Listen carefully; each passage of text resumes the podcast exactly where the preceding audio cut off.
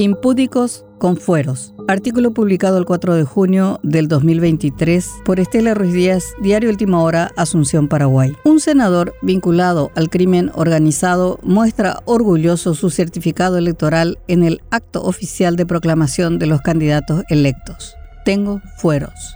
Un senador vinculado a numerosos delitos, incluida una acusación de violación de una menor e intento de homicidio, muestra orgulloso su certificado electoral en la prisión.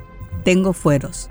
Amparados por el fuero, una figura constitucional instituida para proteger la independencia y la libertad a los legisladores para defender a la ciudadanía sin que ello implique una persecución judicial injusta y manipulada. En Paraguay nunca se aplicó el blindaje en este contexto, sí para que delincuentes, ladrones de fondos públicos en su mayoría, se refugien en él para eludir a la justicia.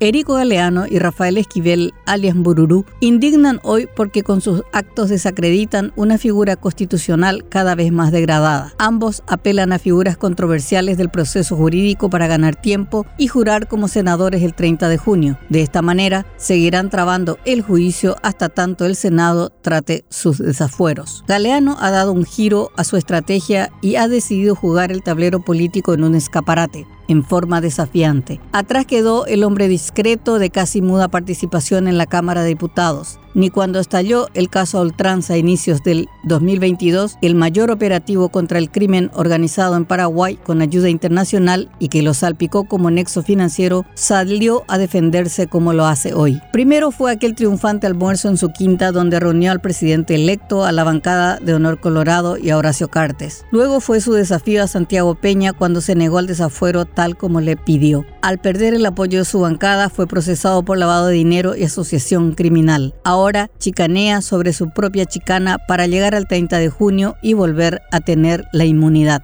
Entonces todo empezará de cero. El juez tendrá que repetir los trámites y en política los tiempos están marcados por las coyunturas. Puede que empeore o mejore su situación y él está huyendo hacia adelante esperando algún golpe de efecto que modifique el escenario para beneficiarlo. Cada brazada en las aguas turbulentas en las que nada hoy lo acerca a la orilla. Está por verse si habrá alguien esperándolo o lo dejarán ahogarse. Abominable. Gracias a Dios. Sí, invocó a Dios.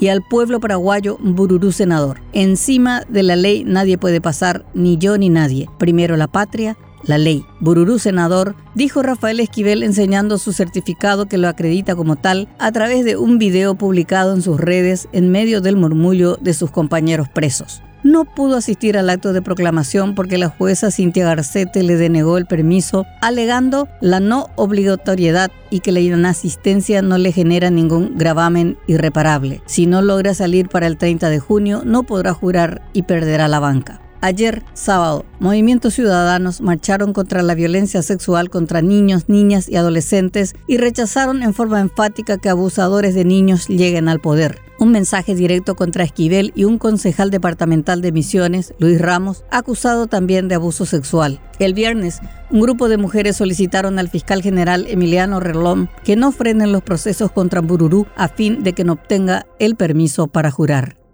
Responsabilidad política.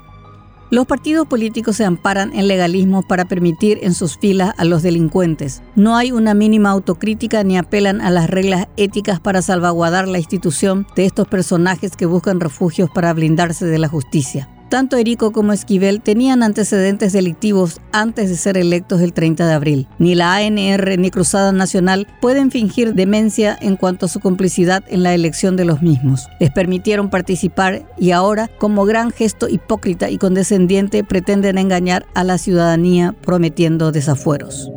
Narcoescándalo. Como una muestra radiográfica de la trillada pero lacerante y vigente frase de la infección institucional denominada narcopolítica, un episodio reveló el poder del narcotráfico en los altos círculos del poder. Esta vez golpeó a las Fuerzas Armadas. Al promediar la mañana del sábado se conocía la escandalosa noticia que involucraba a un militar de alto rango con el más famoso de los detenidos, el presunto narcotraficante Miguel Ángel Isfrán, alias Tío Rico, caso en el que está involucrado el desaforado diputado y senador electo Galeano. El coronel Luis Veloto intentó sobornar a un subalterno para que introduzca un teléfono celular a la celda del cerebro del caso Ultranza detenido en la prisión militar de Viñascue. Pero Veloto no previó que se toparía con un soldado honesto y corajudo que no solo rechazó el dinero, sino además lo denunció. La historia termina con la imputación del alto jefe militar y su esposa, quien intentó introducir el aparato como encomienda. Un diputado y un coronel sobresalen por ahora como indignos ejemplos de la sumisión institucional al poder del narcotráfico. Si la Fiscalía sigue avanzando en la investigación, llegará a profundidades que harán temblar a la sociedad. Pero mientras las élites políticas y económicas sigan con la única misión de lucrar sin ley ni ética y la ciudadanía no eleva los estándares a la hora de elegir a sus gobernantes, los tíos ricos seguirán corrompiendo las instituciones gracias a los impúdicos con fueros.